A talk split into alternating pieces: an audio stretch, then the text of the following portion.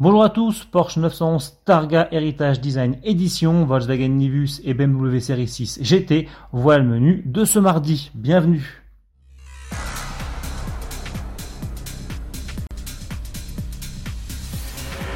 Quelques jours après sa présentation, la nouvelle Porsche 911 Targa type 992 arrive déjà en série spéciale. Le constructeur allemand annonce quatre modèles baptisés Heritage Design Edition. Ces derniers rendront hommage au style des années 1950, 60, 70 et 80. Le premier d'entre eux, qui reprend les codes esthétiques des 50s, nous est présenté par notre journaliste Stéphane Martin.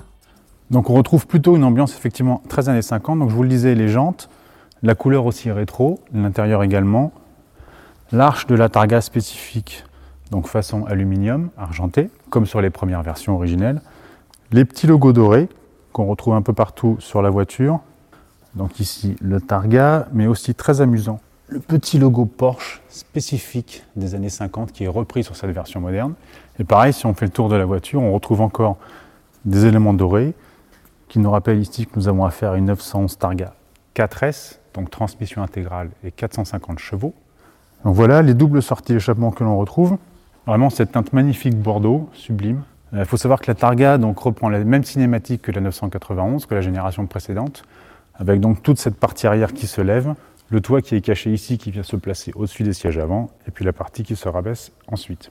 Limité à seulement 992 exemplaires, l'auto est d'ores et déjà disponible à la commande pour des livraisons à l'automne. Prix annoncé 185 854 euros, soit 39 600 euros de plus qu'une Targa 4S standard. Petit bonus, à ce tarif, les heureux propriétaires se verront offrir une montre assortie à leur nouveau joujou. Le Nibus connu. Annoncé depuis des mois, le nouveau SUV de Volkswagen se dévoile enfin.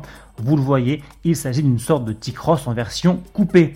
Il en reprend d'ailleurs la plateforme, mais s'allonge de 15 cm à 4,26 m.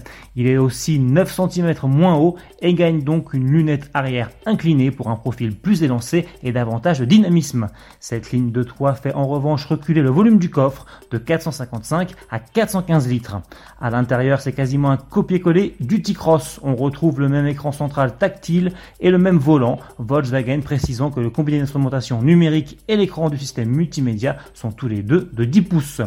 Développé et produit au Brésil, le Nivus sera lancé localement dans quelques semaines, puis il envahira les autres marchés d'Amérique du Sud en début d'année prochaine. Son arrivée en Europe est-elle prévue pour le second semestre 2021 la valse des nouveautés continue chez BMW.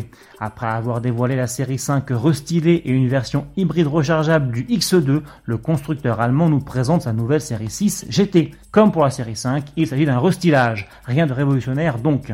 On note toutefois l'apparition d'une calandre élargie, de feux affinés et de boucliers redessinés. Quant à l'habitacle, il reçoit un nouvel écran tactile de 12,3 pouces et un combiné d'instrumentation numérique.